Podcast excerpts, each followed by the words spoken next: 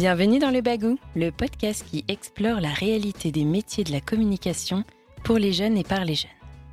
Vous entendrez ici les talents d'aujourd'hui et de demain qui vous partageront leurs expériences dans la communication sans langue de bois ni compromis. Ici, pas de questions pièges ni de jugement. Juste une exploration du monde actuel de la communication à travers vos témoignages uniques et sans filtre. Le Bagou, c'est l'histoire de jeunes comme toi, lui et elle, qui nous livrent un peu de leur intimité et de leur perception du monde de la com. Grâce à leur récit, vous serez, on l'espère, réconfortés, déculpabilisés et motivés. On va parler d'opportunités professionnelles, de complexes, de pouvoir, d'émotions, de culot, mais avant tout d'histoire vraie. A-t-on le droit de douter, d'échouer, de réussir? Bienvenue dans Le Bagou, le premier podcast qui explore le monde de la com vu par les jeunes. Belle écoute. Bonjour, je suis Audrey et je dirige l'association Comment qui fédère les communicants et communicantes d'aujourd'hui et de demain. Le Bagou est un podcast que l'on a imaginé à plusieurs voix et aujourd'hui, c'est moi qui vais vous accompagner. J'ai le plaisir d'accueillir pour ce premier rendez-vous Chloé Sebac qui est responsable communication chez Diversity Days.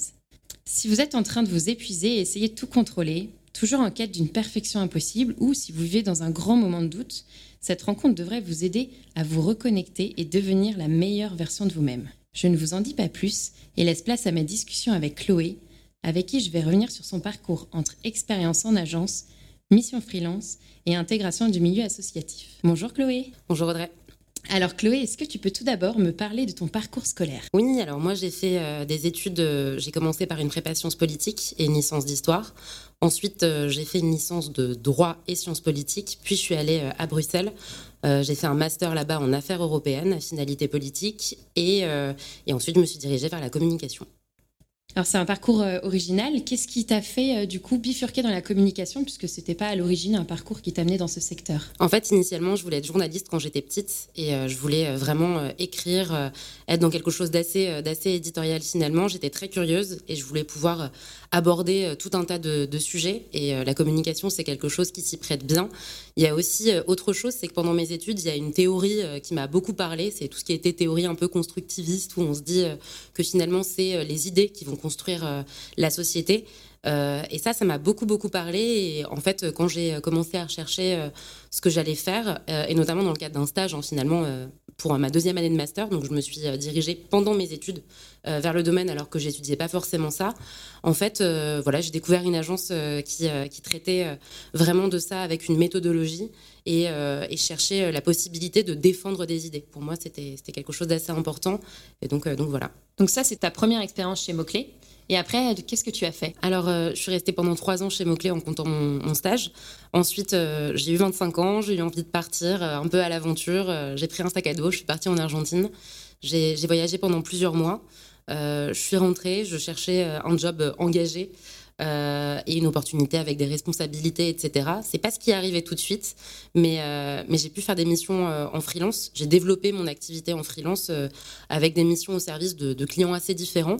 Et puis, et puis un de ces clients, finalement, bah, ça a été une association. Et puis aujourd'hui, je suis responsable de la communication de cette association qui s'appelle Diversity Days et qui travaille sur finalement l'égalité des chances. Tu as choisi finalement de quitter un CDI et de t'orienter dans le freelance. Qu'est-ce qui t'a fait euh, basculer dans peut-être cette insécurité, peut-être de la nouveauté, aussi la recherche de clients euh, Qu'est-ce qui t'a motivé en fait à changer complètement?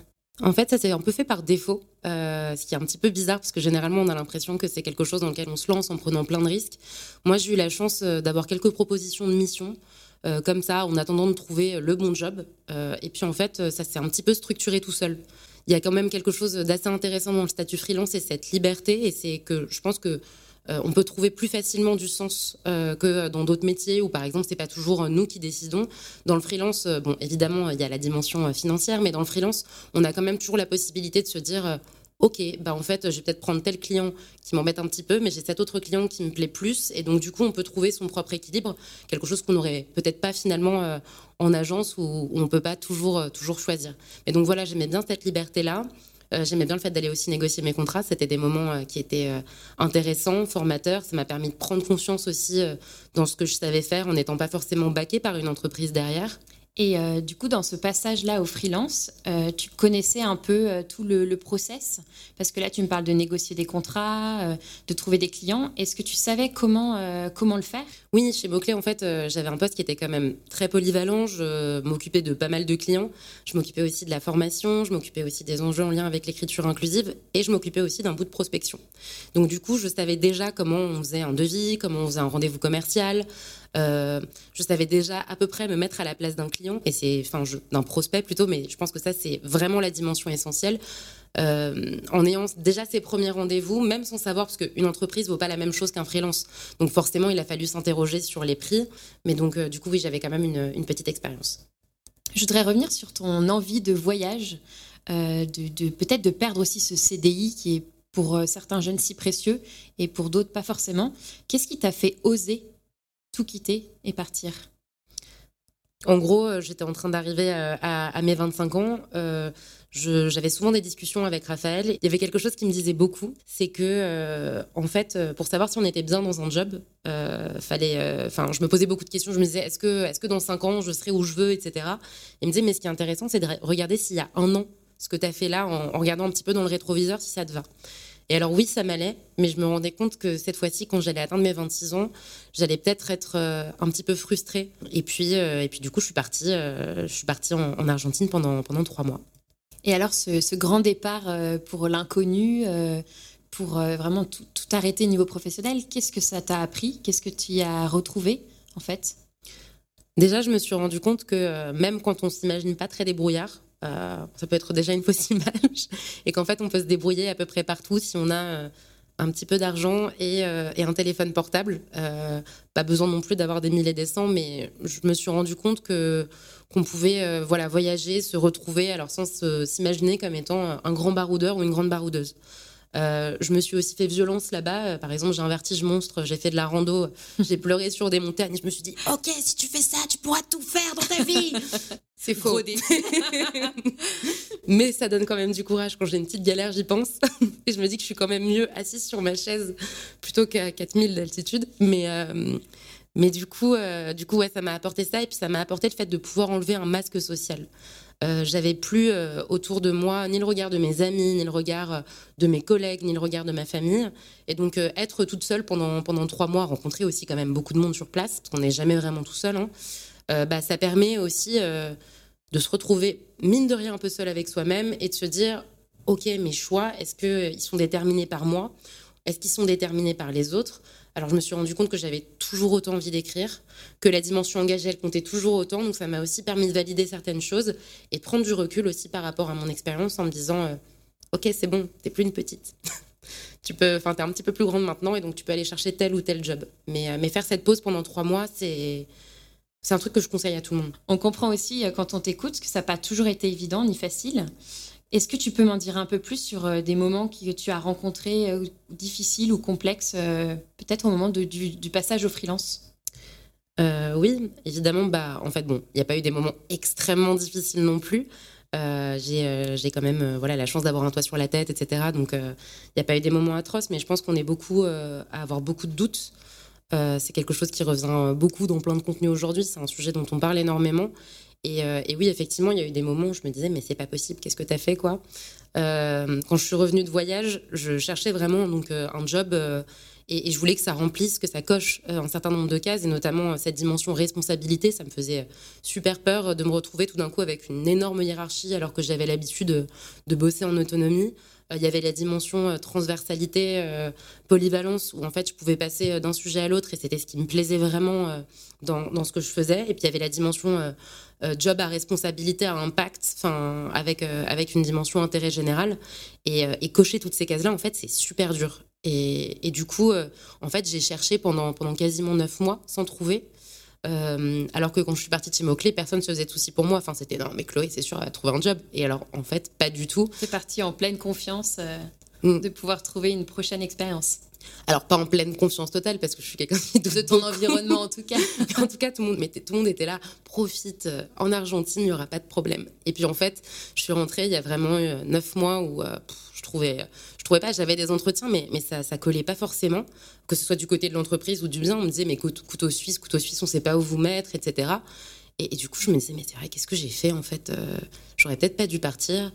Et, donc, ouais, c'est des moments où, voilà, on, se pose des questions, on essaie de revenir en arrière, d'aller en avant. Je me disais, mais il n'y a pas d'horizon, il n'y a rien, je comprends pas, mais ça se trouve, je dois complètement changer de voie et tout. Et puis, bah, finalement, en attendant un petit peu, ça finit par passer. C'est le fait de se dire, bon, ok, c'est quoi la solution à court terme? La solution à court terme, c'est peut-être de trouver des missions. Ah bah tiens, il y a quelqu'un qui m'a proposé une mission. Bon, bah, je commence là-dessus. Et je pense qu'il y a un truc qui m'a aidé, c'est de me dire, il n'y a rien qui, euh, qui va rester fixe. Rien restera figé. Et ce que je décide, et que ce soit dans le choix de mes études, dans le choix de, mon, de ma première expérience et par la suite, c'était de me dire euh, ok, bah, ce sera peut-être pour six mois. Et je trouve que ça désangoisse un peu de se dire que c'est peut-être que pour six mois. Je reviens sur ton expression de couteau suisse. On l'entend souvent euh, pour les communicants et communicantes. D'après toi, quelles quelle compétences tu conseillerais aux jeunes de cultiver pour persévérer dans ce métier? L'adaptabilité. Pour moi, c'est vraiment l'adaptabilité. C'est le fait de pouvoir euh, s'adapter à n'importe quelle situation, de pouvoir se mettre à la place des gens, de pouvoir les comprendre. Euh, et aussi, euh, bah, ça va avec, mais avoir une certaine forme de curiosité. On aime à croire dans ce podcast qu'une des qualités aussi nécessaires, c'est l'audace. Qu'est-ce que qu'est-ce que t'en penses? Je pense que c'est une qualité qui est essentielle. En fait, en communication, on peut chercher à informer, euh, mais, euh, on cherche aussi souvent à, se distinguer et à faire entendre une information en particulier. Et dans ce cas-là, l'audace, euh, c'est quand même quelque chose d'essentiel. après, quand on parle des personnes et de soi-même, notamment quand on est jeune, faire preuve d'audace, je pense que c'est vraiment hyper important. Alors d'audace pour ce qui va se passer dans quelques années, se dire qu'on peut rêver de, de telle ou telle carrière, mais aussi dans des moments du quotidien. Alors pour faire preuve d'audace, il faut aussi être capable de s'accaparer un petit peu les codes, de, de les avoir euh, bien, bien intégrés. Mais une fois qu'on les a, euh, je pense que c'est justement essentiel de casser un peu les codes et, euh, et, et d'avancer, d'avancer comme ça en, apportant aussi à, l'environnement autour de soi des choses. Et tu as une expérience comme ça à nous, à nous faire part? C'est un moment de fierté sur toutes les missions que tu as pu mener? Mmh faut que je réfléchisse. Ah, un moment de fierté, oui, pas, en particulier d'audace, mais oui, un moment de fierté. Euh, oui, j'en ai, bah, j'en ai plein en fait, parce que, parce que j'ai eu la chance dans mes différentes expériences euh, d'avoir des moments qui étaient euh, très chouettes, très intenses. je me souviens d'un moment, par exemple, quand il a commencé à avoir le, débat sur l'écriture inclusive, quand j'étais chez Moclé. on a fini tard un soir avec, avec mon ancien patron et, et en fait, on nous envoie un texto et on nous dit on parle d'écriture inclusive aux 20h et de France 2. Et pour moi, c'était incroyable. J'ai passé un an à téléphoner à je sais pas combien de, de, personnes, à essayer euh, sur le plan institutionnel de faire des choses, etc. On se demandait pourquoi ça prenait pas. On nous disait que c'était compliqué. Euh, que c'était un sujet voilà que, que, personne pourrait traiter tellement il était difficile et très universitaire. Et puis finalement, bah en fait, euh, tout d'un coup, c'était là. Et puis après, bah il y a eu en cascade, euh, voilà, c'est devenu un sujet à l'ordre du jour dans le débat public. Et donc pour moi, c'était un grand moment. Et oui, j'ai quand même fait, je pense, preuve à quelques reprises d'audace au téléphone avec certains de mes interlocuteurs. Donc il y a eu ça. quand j'étais aussi en freelance, il y a eu des moments où j'étais assez fière, voilà, dans le cadre de mission, en me disant waouh, j'arrive à dégager du chiffre d'affaires. Euh, et je trouvais que chaque jour était audacieux finalement en réussissant à faire ça. Et puis chez Diversity il y a des moments d'audace constants. Et, et, ce qui est chouette, c'est que ces moments, ils sont partagés un peu avec tout le monde. Mais voilà, on a organisé un événement à l'Olympia en décembre dernier. on a eu un mois et demi pour l'organiser. C'est super court. On n'avait pas de boîte de prod avec nous. Et, et voilà, et c'était quand même audacieux, audacieux de faire ça. Et c'était un grand moment de de, fierté, collective. Donc aujourd'hui, tu es chez Diversity Days. Comment est-ce que tu as réussi, du coup, euh, en étant freelance, à passer le cap du CDI et à être responsable comme chez Diversity Days? Alors en fait, euh, c'est assez marrant. J'étais en train de faire mon premier tour de prospection. Jusque-là, je m'étais débrouillée avec des, clients, des connaissances, des recommandations, des choses comme ça. Mais, euh, mais en fait, il y a eu un moment où j'ai besoin d'aller chercher des clients. Et je me suis dit, OK, t'envoies 10 mails, mais c'était des emails LinkedIn et les cours là, pas ceux où on paye, les petits. Euh, et, j'ai envoyé vraiment une dizaine de structures. Je me suis dit, OK, tu te fais kiffer, tu vas vraiment vers les, entreprises ou les associations qui t'intéressent. Et donc, j'ai écrit à, une dizaine de personnes. Et parmi ces personnes, Anthony Babkin, donc le, délégué et le fondateur de Diversity m'a répondu et m'a proposé euh, d'aller boire un café. Puis on a bu un café. Et puis deux mois plus tard, on s'est revus. Euh, et il avait une proposition pour commencer à bosser en CM. Je me suis dit, bon, ok, on y va, même si c'est une petite mission. Et puis au fur et à mesure, ça a grandi. Mais en tout cas, ne surtout pas hésiter à utiliser LinkedIn. Surtout pas. Ah, merci pour le tips, en tout cas. Enfin, comme tu le sais, on essaye dans le bagou de démystifier la communication, mais aussi une idée un peu cliché de la réussite. Du coup, pour toi, euh, qu'est-ce que tu, quelle serait la définition de la réussite? Alors, euh, ça me fait penser à une phrase euh, qu'on disait pas mal chez Moclé. C'est une phrase de Lamartine qui dit que la joie, c'est la rencontre du juste et de la réussite. et donc en utilisant peut-être ce triptyque-là, ce sera plus simple pour moi de, de définir ce que c'est que la réussite. Mais je pense que euh, la réussite, c'est une joie partagée et c'est une justice partagée. Et donc, euh, donc voilà, je dirais que c'est tout ça en même temps et, c'est une sensation qui trompe pas. Quand, euh, quand on est joyeux, je pense qu'on a réussi. C'est tout ce qu'on te souhaite en tout cas chez Diversity Days et pour tes prochaines expériences. Merci. Chloé. Merci beaucoup Audrey. Alors c'est déjà la fin de cet épisode qui, je l'espère, vous aura plu.